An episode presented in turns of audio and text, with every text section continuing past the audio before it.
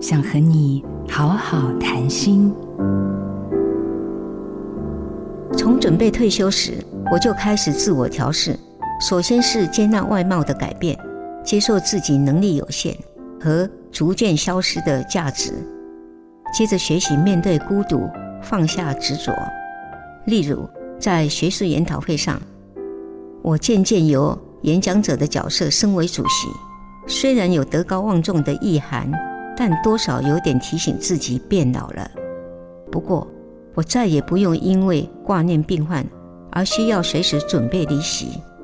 变老的必修课，最难的还有放下对健康的执着。放下，并不是不注意身体，而是不要到了六十岁，还想又有二十岁的体能和外貌。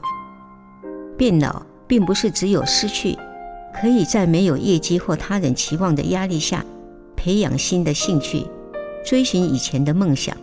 就像傍晚时分的观音山，日落之后才会有满天美不胜收的彩霞。我是刘秀芝，一起爱上慢慢变老的自己，做自己的主人，找回你的心。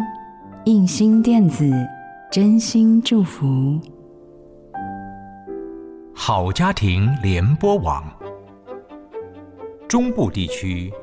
古典音乐台，FM 九七点七；北部地区，Bravo FM 九一点三。